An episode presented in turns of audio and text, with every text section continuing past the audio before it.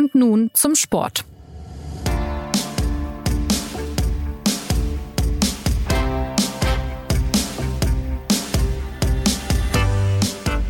Das System Profifußball ist mächtig ins Wanken geraten in dieser Woche und aktuell weiß keiner so richtig, wie es weitergeht. Schuld sind weitreichende Pläne für die Neugründung einer sogenannten Super League, zu der sich zwölf Großclubs aus England, Spanien und Italien in einer Aktion aus dem Hinterhalt bekannt haben. Ja, und jetzt tobt ein heftiger Streit zwischen den Machern dieser neuen Elite-Liga und der UEFA. Es geht um den Fortbestand der Champions League, um astronomisch viel Geld, um Macht, und für manche auch um die Seele des Spiels. Das klingt natürlich heftig, aber hier gibt es heute Aufklärung. Ich bin Jonas Beckenkamp, willkommen bei Und nun zum Sport, wo wir auch diese Woche wieder ein Podcast-Angebot machen, wie das derzeit so schön heißt, und zwar mit folgenden Gästen. Ich spreche diesmal mit Martin Schneider, SZ-Fußballexperte und privat, das kann ich versprechen, kein Anhänger eines reichen Großclubs. Ja, und dazu gesellt sich Thomas Kistner, der für uns seit Jahren auf die Machenschaften des Fußballs und seiner Strippenzieher schaut.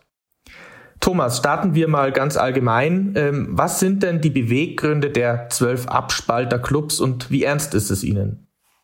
Also es geht natürlich ums Geld, nur ums Geld und äh, wie ernst es ihnen ist, das zeigt dir die Entschlossenheit, mit der sie zum einen ähm, die Abspaltung äh, schon durchgezogen haben und zum anderen ähm, die Dreistigkeit, in der das passiert ist. Denn ähm, die äh, Abspalter haben bei dieser Geschichte am vergangenen Wochenende alle ähm, Konventionen außer Acht gelassen, haben allen, allen Anstand fahren lassen und äh, die UEFA also wirklich überrumpelt aus dem Hinterhalt. Ja, überrumpelt, da sind wir schon mittendrin in dieser verworrenen Geschichte. Jetzt könnte man ja einwenden, diese Clubs haben doch in der Champions League und auch auf anderen sogenannten Märkten sowieso schon gut verdient. Ähm, warum also diese neuerliche Dreistigkeit? Naja, zum einen, ähm, weil diese Vereine jetzt nicht von, von Leuten, äh, schon lange nicht mehr von Leuten geführt werden, die in irgendeiner Weise mit dem Fußball verbunden sind. Ähm, die sind aus einem einzigen Grund äh, in diesem Geschäft. Das ist eben äh, die Kohle. Das sind Geschäftsleute ohne jede äh, Beziehung zum Fußball und Investoren ohne jede Beziehung zum Fußball. Am bezeichnendsten dafür ist ja die Tatsache, dass ähm, die finanziellen Wurzeln dieser neuen Super League in den USA liegen, da im Investmentbankerbereich. Also da geht es nur darum und natürlich ähm, sind, ist es diesen Leuten nicht, nicht genug, was bisher reingekommen ist. Dann würden sie ja drin bleiben in der Champions League. Ähm, die wissen ja auch, dass sie hier den großen Angriff, den erstmaligen großen Angriff auf die Wurzeln ähm, dieses globalen Sports gestartet haben. Das macht man ja auch nicht ganz einfach aus einer Laune heraus. Nein, also die haben für sich errechnet, dass sie, wenn sie sich als ähm, Elite-Teil des globalen Fußballbetriebs, wir dürfen nicht vergessen, dass Fußball vor allem in Europa gespielt wird und alle wichtigen Clubs da sind, 80 Prozent aller ähm, äh, Nationalspieler spielen in diesen Clubs, aller Nationalspieler, die es überhaupt schaffen, bei, bei einer Fußballweltmeisterschaft anzutreten. Man glaubt also, man schöpft hier den Rahmen ab, wir kapseln uns ab und nehmen die ganze Kohle und rennen, wie es so schön heißt. Das und nichts anderes steckt dahinter. Jetzt könnte man ja einwenden, Martin, vielleicht Frage an dich, ist es denn besonders überraschend, dass es dem großen Fußball nur ums Geld geht? Nein, überraschend ist das äh, nicht, ähm, aber was jetzt halt überraschend ist, ist halt die, äh, wie, wie Thomas gesagt hat, die Heftigkeit und die, die, die, die Dreistigkeit, mit der halt äh, in diesem Fall vorgegangen wird. Ähm, jetzt hat äh, frisch in der Nacht ähm, äh, Florentino Perez, der ähm, Präsident von Real Madrid und der designierte Vorsitzende dieser Super League im äh, spanischen Fernsehen äh, gesprochen und hat das Ganze so begründet, ähm, dass man jetzt quasi schneller mehr Geld bräuchte. Hat äh, so ein bisschen mit der Corona-Pandemie auch äh, begründet. Ähm, und man kann es, glaube ich, so sagen, die, die, die Chance ist eben da, ne? die Finanzierung ist da und ähm, was mich jetzt halt überrascht, also dieses, dieses Gespenst Super League, das geistert ja schon, schon seit jeher durch den europäischen Fußball und äh, eine Interpretation war, dass die Großclubs dieses, diese Super League als Drohszenario benutzen, um die Champions League in ihrem Sinne äh, zu reformieren. Und das hat auch weitgehend geklappt. Also wenn man sich halt die Champions League äh, anschaut, ähm, es sind weitgehend die gleichen Vereine immer unter den letzten acht mit paar wenigen Ausnahmen. Die Geldverteilung hat sich massiv in Richtung der Großclubs äh, verschoben. Und ich persönlich dachte, dass sie möglicherweise auch diesmal halt mit einer Champions League Reform, die die UEFA jetzt ja gestern auch beschlossen hat, äh, zufrieden sein werden, weil diese Champions League Reform, die dann ab 2024 greift, wäre meiner Meinung nach auch wieder eine Machtverschiebung in Richtung der Großclubs gewesen. Ähm, Thomas, äh, ist denn in der Champions League nicht mehr genügend Geld zu verdienen oder warum muss man sozusagen als Real Madrid oder als Manchester City jetzt sozusagen auf einen nochmal größeren Markt, wo man noch mehr Geld abgreifen kann? Ich meine, die Rede sind ja von erstmal 3,5 Milliarden Euro, die eben eine Investmentbank dort investieren möchte. Also wir dürfen nicht vergessen, das ist erstmal das Szenario, was jetzt als Finanzierungsangebot auf dem Tisch liegt. Ob sich das refinanzieren lässt, das ist die entscheidende Frage. Ähm, denn auch Investmentbanker gehen mal mit einem Projekt in Vorleistung und äh, setzen das in den Sand. Da gibt's genügend Beispiele für. Also die Umsetzbarkeit des Ganzen war bisher immer äh, die Kernfrage und das wird es natürlich auch hier sein. Das äh, äh, erklärt zum Teil auch die Frage, warum es eben jetzt passiert. Es hätte jederzeit passieren können, in der Tat in den vergangenen Jahren, weil die Planspiele immer auf dem Tisch waren, aber jetzt wird es eben umgesetzt und das ist tatsächlich ähm, dieser supergroßen Not zu schulden, in der sich die Betreiber hinter diesen Plänen befinden. Also die drei italienischen Teilnehmer, die sind quasi bankrott. Also die beiden Mailänder Clubs ähm, sind so gut wie erledigt finanziell. Äh, das gleiche gilt für Juventus Turin, eine Schuldenlast von um die 450 Millionen Euro. Und das erklärt vielleicht auch ein bisschen, warum der Herr Agnelli, ähm, der große Fiat-Spross, ähm, sich jetzt gerade so verhalten hat am Wochenende, dass man keinen Gebrauchtwagen mehr von ihm kaufen kann. Und ähm, in Spanien ist es der schon erwähnte äh, Florentino Perez, ähm, der Mann ist großmannsüchtig, das weiß man seit, seit vielen, vielen Jahren. Ein Baulöwe, der überall in der Welt äh, sehr, sehr gut verdrahtet ist, natürlich auch in der Politik. Und ähm, der gerade einen Stadionumbau betreibt. Ähm, der möchte also größer am Ende dastehen, als es äh, sein Vorgänger Santiago Bernabeu war nachdem das bisherige Stadion auch benannt ist. Da galoppieren die Kosten von ähm, zunächst mal geschätzten 600 Millionen Euro mittlerweile auf äh, über die Milliardengrenze. Äh, auch das ist teilweise natürlich Verzögerung und Kreditaufschiebung ähm, äh, durch die Pandemie äh, geschuldet. Und Barcelona, da brauchen wir eigentlich gar nicht drüber reden. Ähm, die hängen ja gleich mit einer Milliarde äh, in den roten Zahlen. Da geht es ums nackte Überleben. Und das ist der Antrieb ähm, für einen großen Teil äh, dieser Betreiber. In England sind einige überzeugt dabei. Sicherlich auch die Clubs, die ähm, von amerikanischen Eigentümern äh, geführt werden. Denn denen geht's natürlich nur ums Geld, also äh, äh, amerikanische Investoren, die in englische Fußballclubs investieren. Ähm, die müssen ja selber schauen, wie sie das in der Heimat nachts äh, verfolgen können, was da abläuft, wenn sie es überhaupt äh, wissen wollen. Und ähm, ein paar andere, so ist zumindest gestern bei der UEFA-Exekutivsitzung gesagt worden, haben sich schlicht ein bisschen überrumpelt gefühlt. Die, die sahen sich so ein bisschen in die Ecke gedrängt, hieß es. Das verraten zumindest auch die äh, die verhaltenen Reaktionen in England. Also das Ganze ist eine Not- und Sturzgeburt aus ähm, den Engpässen, den finanziellen zusätzlichen Engpässen heraus, die die Pandemie geschaffen hat. Aber natürlich äh, liegt das Grundübel in der konsequent verschwenderischen, ähm, konsequent amateurhaften Finanzpolitik der letzten zehn Jahre.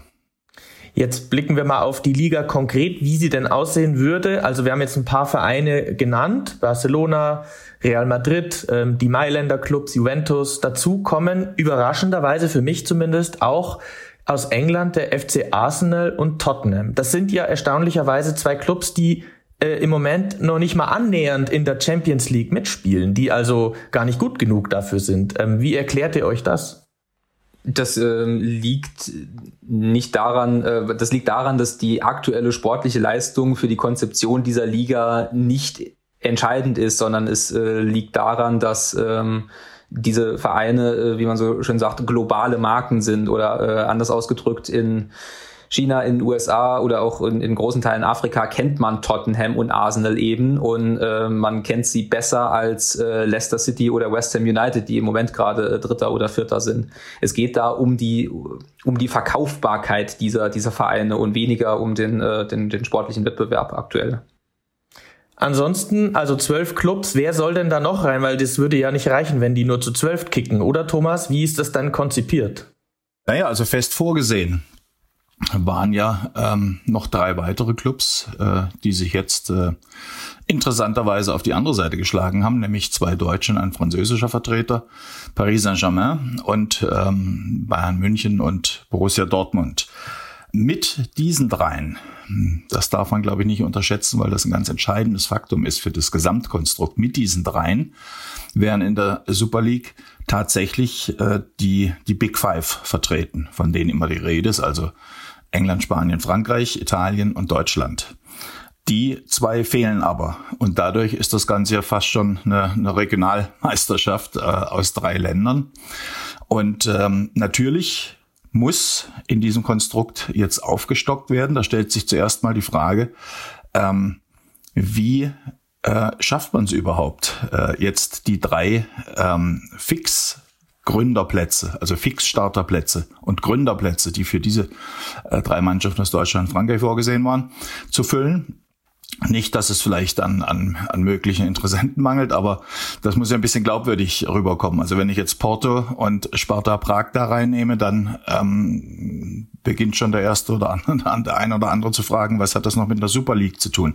Also da kommt schon mal eine Schieflage und endgültig wird die Unwucht, wenn man eben, und sicherlich auch aus äh, Sicht der Fernsehmärkte und äh, der Sponsoren, wird die Unwucht, wenn man sieht, dass es eben wirklich nur diese drei Länder sind. Der deutsche Fernsehmarkt insbesondere ist riesengroß, einer der größten der Welt im Fußball.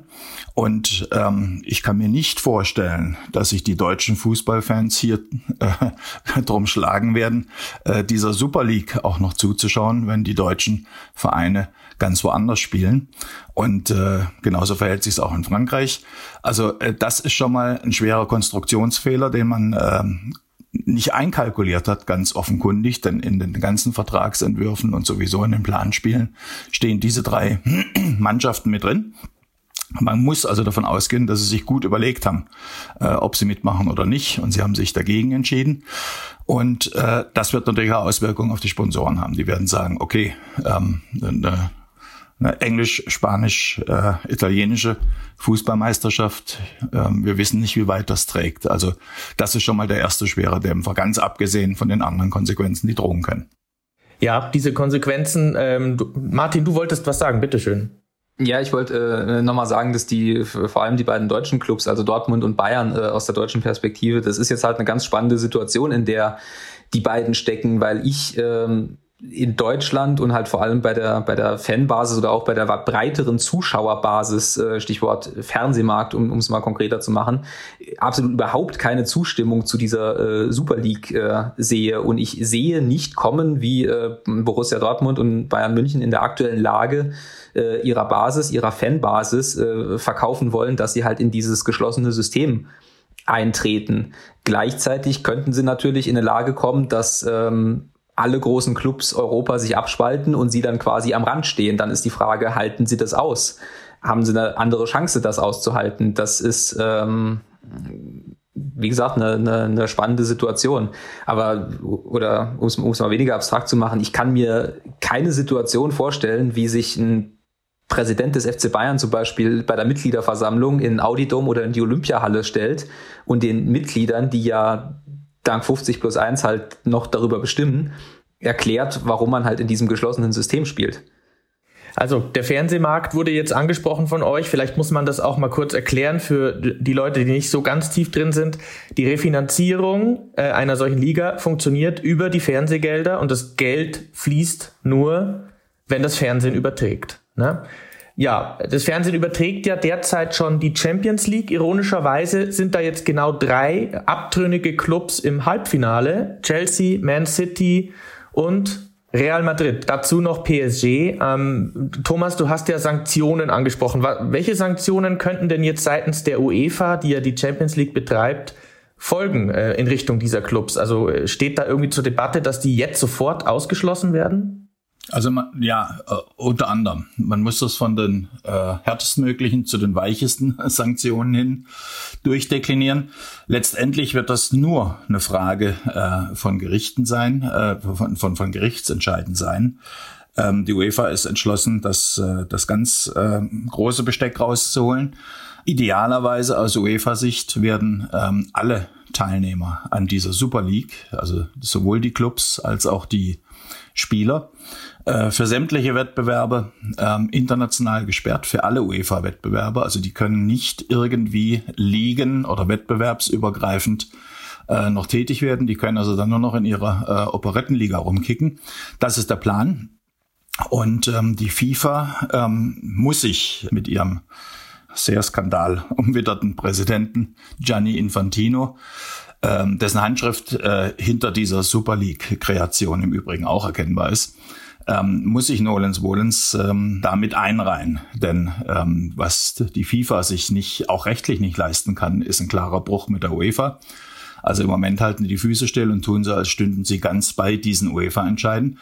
Es wird darauf ankommen, wie der Europäische Gerichtshof ähm, äh, schlussendlich hier entscheidet was machbar ist aus UEFA-Sicht und was nicht. Ähm, man baut dabei natürlich aus Sicht äh, der, also die Superligisten bauen auf ein Urteil, das es äh, vor wenigen Monaten in einem naja, entfernt ähnlich gelagerten Rechtsstreit der Internationalen Eislaufunion mit Athleten gab, die bei einem privaten Wettbewerb gestartet sind. Damals wurde zugunsten der Athleten entschieden, aber das lässt sich nicht eins zu eins umlegen. Die Einkünfte der UEFA decken ja voll und ganz äh, die Kosten für dieses gesamte von der EU akzeptierte und belobigte europäische Sport- und Fußballmodell. Und ähm, ich kann mir ehrlich gesagt nicht vorstellen, dass jetzt hier einfach ein Privatclub kommt, sagt, okay, wir schöpfen den Großteil der Kohle ab und ähm, schicken euch einen kleinen Solidaritätsbeitrag. Ähm, das, glaube ich, ist mit äh, dem Recht auf offenen Wettbewerb äh, nicht gemeint und nie gemeint gewesen. Also da liegt die Entscheidung. Härtestmögliche Sanktionen stehen zu erwarten. Und ähm, die UEFA steuert diesen Kurs jetzt. Das sind natürlich alles äh, Debatten, die man unbedingt führen will, wenn man sich mit Fußball beschäftigt. Äh, wir, wir kommen daher in, äh, in Bereiche auch vom, vom, vom Kartellrecht. Ne? Äh, ich habe jetzt ähm, seit gestern ähm, mich mal durchgelesen von, von einzelnen Einschätzungen von Anwälten. Ähm, das, sind, das ist alles Neuland, deswegen muss man da immer ein bisschen vorsichtig sein. Aber ähm, zum Beispiel bei einem aktuellen Ausschluss aus der Champions League, äh, wenn man mal zum Beispiel von Toni Kroos äh, ausgeht, der ja für Real Madrid jetzt noch im Halbfinale steht, könnte Toni Kroos dann oder sein Arbeitgeber Real Madrid äh, die UEFA verklagen, weil sie als quasi Kartellanbieter eines äh, paneuropäischen Wettbewerbs Toni Kroos seine Berufsausübung äh, verbietet das, das sind so Fragen, die man sich äh, im Moment äh, stellt. Äh, keine Ahnung, ob sie das können, aber dass äh, solche Urteile gegebenenfalls halt weitreichende Auswirkungen haben, das wissen wir seit dem Bossmann-Urteil. Also in, in, die, in diese, diese Bereiche stößt man da im Moment vor. Ähm, ich weiß nicht, wir werden darüber auch berichten, äh, inwieweit bei den spanischen Betreibern, und das Ganze ist ja eine, eine Grundidee von Florentino Perez in Madrid, das Ganze auf der Grundlage ihrer eigenen sehr speziellen Sportgesetzgebung, ähm, nationalen Sportgesetzgebung durchdacht haben.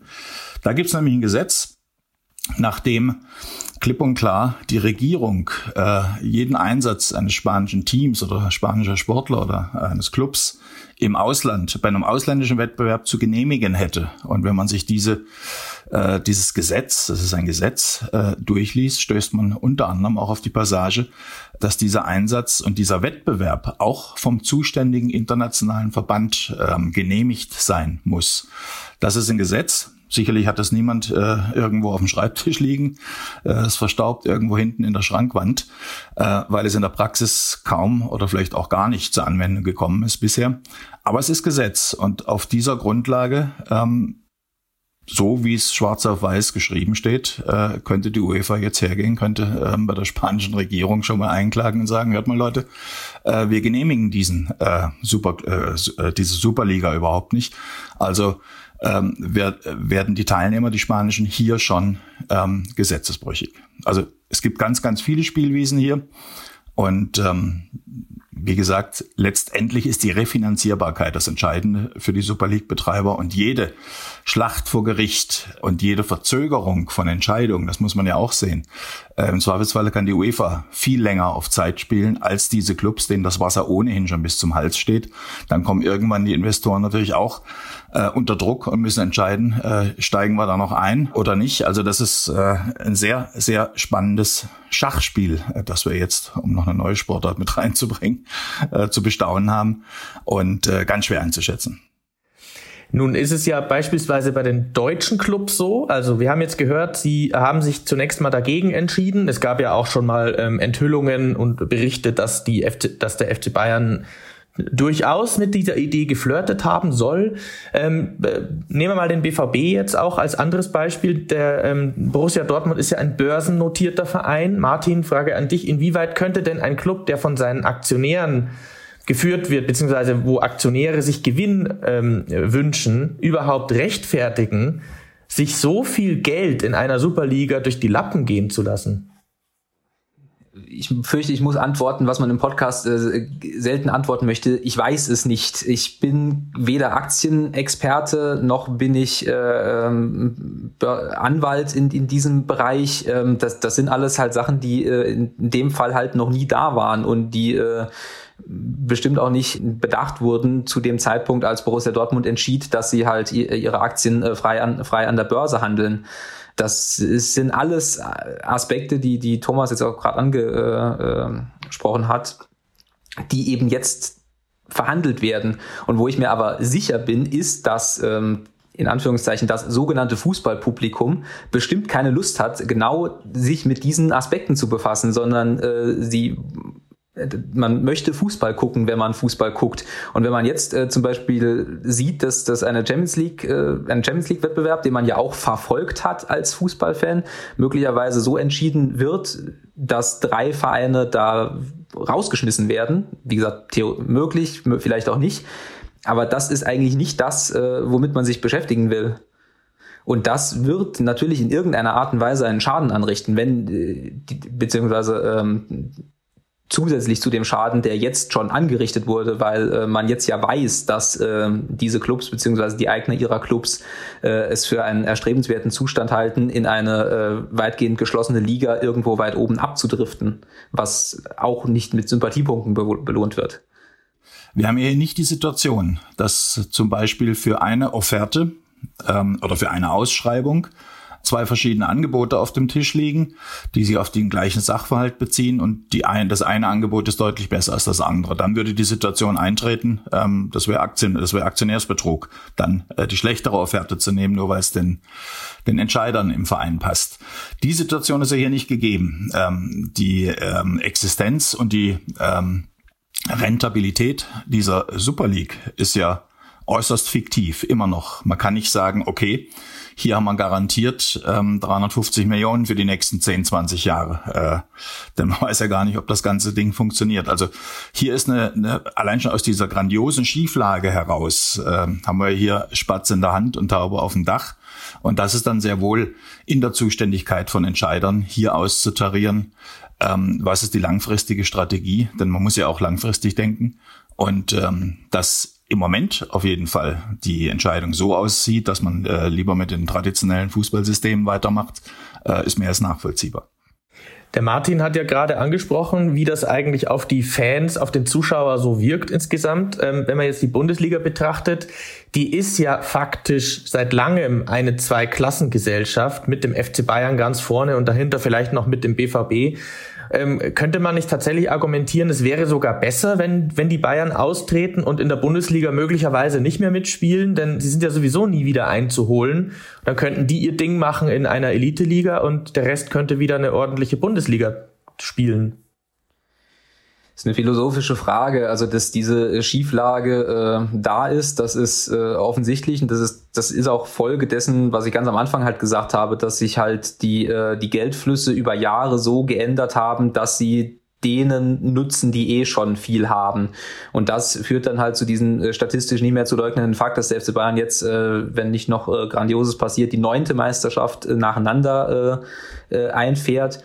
Und dass man halt eigentlich darüber nachdenken müsste, wie man diese Schieflage aufbricht. Äh, da gibt es keine wirklichen Konzepte. Der Punkt im Moment ist aber noch, dass der FC Bayern zumindest theoretisch eingeholt werden könnte. Ne? Das heißt, man hat zumindest immer noch vor der Saison die Frage, werden sie jetzt zum zehnten Mal Meister oder kriegt Borussia Dortmund vielleicht eine saubere Saison hin und es ist dann halt mal die, die, die Ausnahme. Der, diese Konstruktion dieser Super League ist ja so, dass diese 15, die da mit sind, ja zementiert Mitglied sind. Das heißt, sie können gar nicht mehr rausfallen, nicht mal theoretisch. Das ist ja der, der, der große Unterschied. Äh, Thomas, was ich noch von dir gerne wissen wollte, ich habe mir auch Herrn Perez mal ange angehört, heute, äh, der war gestern im Fernsehen in Spanien. Und er stellt es ja so dar, als würde die Super League ähm, mit ihrer Einführung den Fußball retten, nämlich indem man erstens mal vier Milliarden Menschen auf der Welt äh, sozusagen den Top-Fußball zugänglich macht und aber auch, indem es sozusagen Solidarbeiträge geben soll. Also er hat das mit einer Pyramide beschrieben. Er hat gesagt, wenn oben viel Geld reinrieselt, dann äh, tröpfelt auch unten viel raus für die sogenannten kleineren Vereine. Wie glaubwürdig ist das? Naja, also das, ich würde sagen, äh, ganz persönlich, das ist äh, billiges Verkäufergequatsche. Ähm, natürlich haben die sich auch ein bisschen was zurechtgelegt. Man sieht ja, wie generalstabsmäßig dieser Gesamtangriff äh, vorbereitet worden ist. Ähm, zum ersten ähm, ich, ich kann mir kaum vorstellen, dass es auf diesem Planeten jemanden gibt, äh, der sich äh, weniger um den Sockel einer Fußballpyramide global ähm, äh, sorgt als der Herr Peres, der ähm, auch, auch von seinem gesamten Geschäftsimperium her äh, nie den Eindruck erweckt hat, als äh, wäre da ein, ein, ein Funken Empathie äh, mit im Spiel.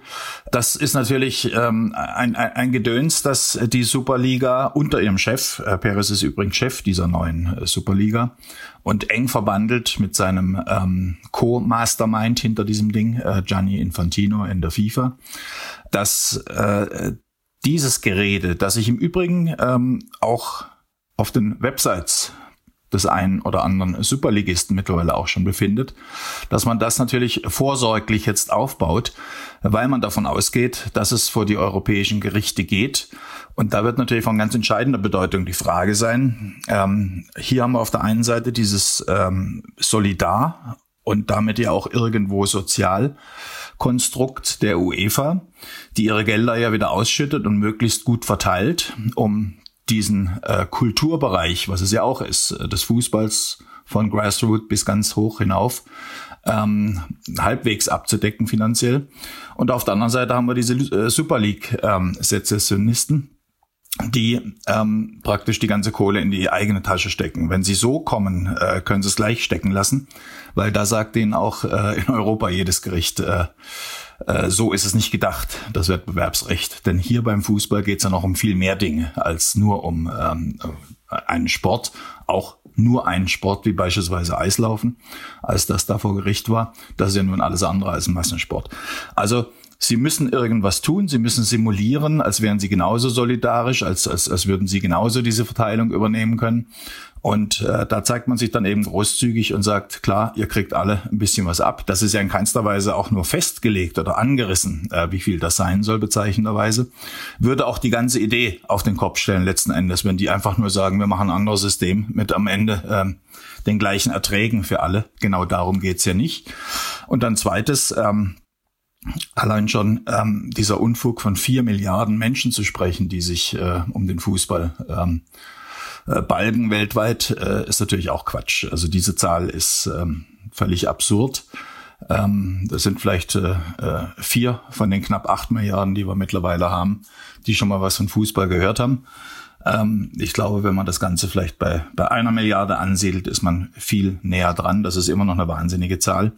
Aber hier wird eben verkaufsmäßig äh, mit, mit Zahlen und mit Argumenten hantiert, äh, die jeder Grundlage entbehren. Nun ist es ja ironischerweise schon so, dass ähm, die Reaktionen ähm, auch sehr heftig ausfallen und teilweise ja sogar von Leuten, die bei den betreffenden Vereinen angestellt sind. Also wenn ich jetzt an Jürgen Klopp zum Beispiel denke, der hat schon vor, vor vielen Jahren auch schon diese Super League abgelehnt. Er hat auch gestern nochmal dazu gesagt, dass er hofft, dass es nicht kommt. Gleichzeitig ist er natürlich als Trainer in Liverpool ein leitender Angestellter eines Clubs, der da mitmachen möchte. Welche, welches Dilemma seht ihr da? Also Martin, vielleicht kannst du dazu was, was sagen? Naja, die, die, die Angestellten oder die Trainer und die Spieler, die sind in dem Fall halt ähm, Schachfiguren, um die äh, Metapher nochmal aufzugreifen, die halt äh, von, von ihren Bossen da äh, ne, benutzt werden, ist vielleicht ein starkes Wort, aber äh, die, die entscheiden das ja nicht. Also Jürgen Klopp entscheidet es nicht. Äh, an, der, an der Herrera, gut, der, der hat früher bei Manchester United gespielt, spielt jetzt bei Paris Saint-Germain, hat sich auch geäußert, es haben sich auch andere geäußert. Die, die sind da am, am, am Ende der Entscheid oder eigentlich überhaupt nicht in die Entscheidungskette äh, involviert. Ähm, sie haben aber natürlich eine, äh, in der Politik würde man sagen, eine, eine Soft Power, wenn äh, jemand wie Jürgen Klopp, der ja eine, eine große Glaubwürdigkeit hat, eben ähm, sich dann halt offen dagegen ausspricht und der ja auch im Moment ein entscheidender Repräsentant vom FC Liverpool ist, dann hat das natürlich eine, eine Auswirkung, weil wir, wir reden halt, wie gesagt, immer, immer abstrakt über dieses ganze Konstrukt, aber am, am Ende äh, des Tages, wie Karl-Heinz Rummenigge sagen würde, muss es sich ja auch jemand angucken. Ne? Also es muss jemand den Fernseher anmachen und muss sagen, ich will jetzt jedes Jahr lang, jedes Jahr Real Madrid gegen Barcelona sehen und vielleicht will ich auch fünfmal im Jahr Real Madrid gegen Barcelona sehen, falls sie dann halt noch in ihrer Liga spielen. Und wenn dann halt irgendwann diese Leute das nicht mehr gucken, dann refinanziert sich das Produkt nicht, weil Fußball, die, die Wertschöpfungskette im Fußball generiert sich über Aufmerksamkeit. Aufmerksamkeit erzeugt Geld. Und wenn man den ganzen den, den, den Zuschauer oder den Konsumenten, um mal in ihrer Sprache zu sprechen, wirklich so lange vergrault, dass er sagt, ne, da gehe ich nicht mehr mit, dann kollabiert das ganze System. Ähm, dazu gibt es ja aber auch die Theorie, dass es vielleicht in China doch irgendwie mal 300, 400 Millionen Menschen gäbe, die man als neue Zuschauer gewinnen könnte und wahrscheinlich auch in Nordamerika. Ähm, also wie, wie könnte das dann ausschauen? Ähm, würde der Fußball äh, seine Traditionalisten verlieren? Wäre dann nicht sogar die Möglichkeit, dass er einfach ein neues Publikum dazu gewinnt und sich sozusagen komplett entfernt von dem 50 plus 1 und was wir, über was wir hier so reden, Mitglieder geführte Vereine und so weiter? Also zum einen äh, die, die mehr von den neuen Märkten, ähm, die wird in den USA zum Beispiel schon seit ähm, den 70ern, als es erstmals losging damals mit Cosmos New York und den ganzen Clubs, die ganzen Altstars dahin gegangen sind, Beckenbauer, Pelé und so weiter, äh, gepflegt. Äh, 90 kam dann der nächste große Schub, die Fußball-WM 1994, ein Riesending, auch eine, eine sehr moderne Veranstaltung damals für die damaligen Verhältnisse, hat nichts gefruchtet und jetzt steht dann 2026 die nächste große ähm, Fußball-Weltmeisterschaft an, erstmals dann mit 48 Mannschaften. Äh, auch das wird die Position des Fußballs im amerikanischen Sport und vor allem damit Fernsehmarkt äh, nicht verändern nämlich hinter den großen Franchise-Sportarten. Da werden die niemals dran vorbeikommen. Warum? Weil das Ganze ein kulturelles Phänomen ist. Wir sehen es zugleich auch bei der, bei der Fußball-WM nächstes Jahr in Katar. Auch da ähm, werden danach die Stadien wieder abgebaut, verschenkt an afrikanische Länder. Und ähm, es geht dann weiter mit Falkenjagd und Kamelrennen. Das sind eben die traditionellen Sachen da. Und ein bisschen wird auch in irgendwelchen Fußballstadien gespielt äh, vor drei oder vierhundert Zuschauern.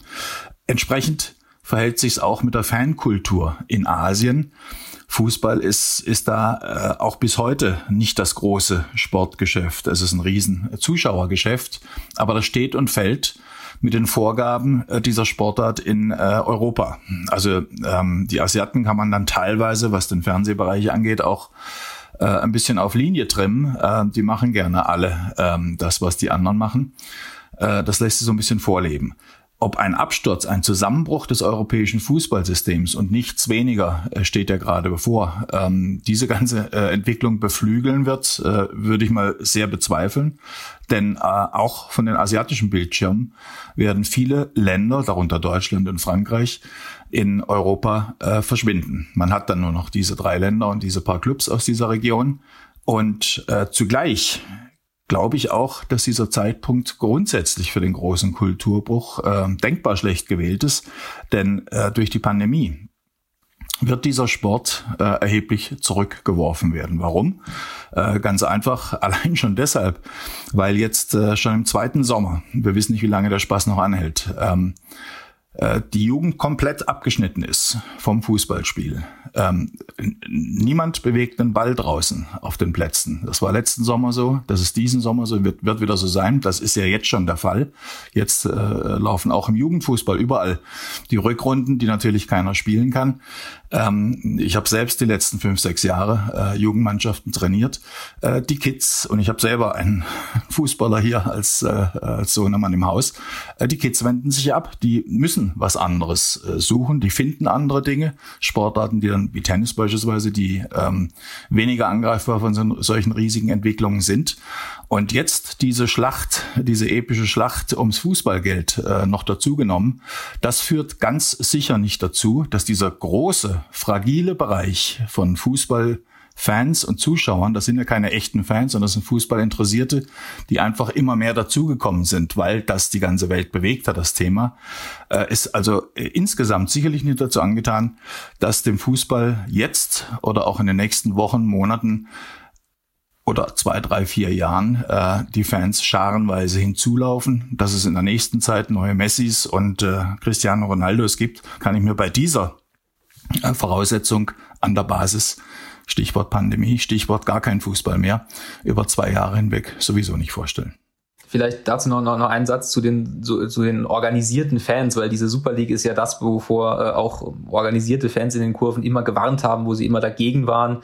Ich habe jetzt auch mit ein paar äh, gesprochen, auch da ändert sich vieles. Also diese, diese Befürchtung der, der Entemotionalisierung, ähm, die, die teilen die und sie wissen halt nicht, wie, das ist ja was, was Thomas gerade angesprochen hat, das ist ja ein, ein, eine riesige, riesige, riesige Folgeprobleme, die wir noch gar nicht abschätzen, was dann passiert, wenn dann oder sollte äh, die Pandemie in absehbarer Zeit irgendwann mal in Anführungszeichen vorbei äh, sein, ähm, wie diese Fankurven dann aussehen, ob es da noch Menschen gibt, die dann in diesen Fankurven sind, ob es jetzt genau in dieser Sekunde, wo diese Super League-Pläne halt über die Nachrichtenticker kommen, es äh, Fans gibt in der Bundesliga, die sagen, oder äh, auch in, in England, Frankreich, äh, in England, Spanien, Italien, die sagen, okay, jetzt drehe ich dem Ganzen wirklich den Rücken zu. Das ist jetzt wirklich der letzte, der letzte Schubs, der mir gegeben wurde. Das weiß man ja alles nicht, weil einem ja dieser, auch dieser Resonanzraum Stadion gerade, gerade fehlt. Oder auch dieser, dieser Resonanzraum Fußballplatz, weil man ja gar nicht drauf darf das ist ja, das ist ja eine, eine, eine irre Situation, die man so, so akzeptiert hat, weil sie halt im Moment so ist, aber die ja trotzdem weiterhin irre bleibt.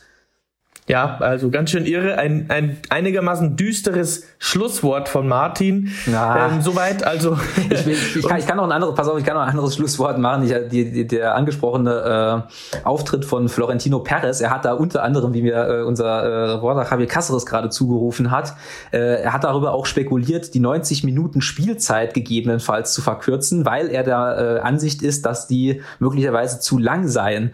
Und ich wusste tatsächlich nicht, dass die Fußballregeln das jetzt schon hergeben, dass man die 90 Minuten verkürzen kann. Das, diese 90 Minuten sind quasi ein Agreement über die, über die Jahrhunderte, aber ähm, es ist gar nicht so in Stein gemeißelt. Das lässt mich wiederum äh, an meiner äh, Regelkenntnis äh, zweifeln. Vielleicht ist der Elfmeterpunkt auch gar nicht Elfmeter äh, entfernt. Äh, vielleicht ist äh, der Ball gar nicht rund. Vielleicht ist er ein Ellipsoid. Ich weiß es nicht. Ich muss es mir jetzt gleich mal wieder angucken.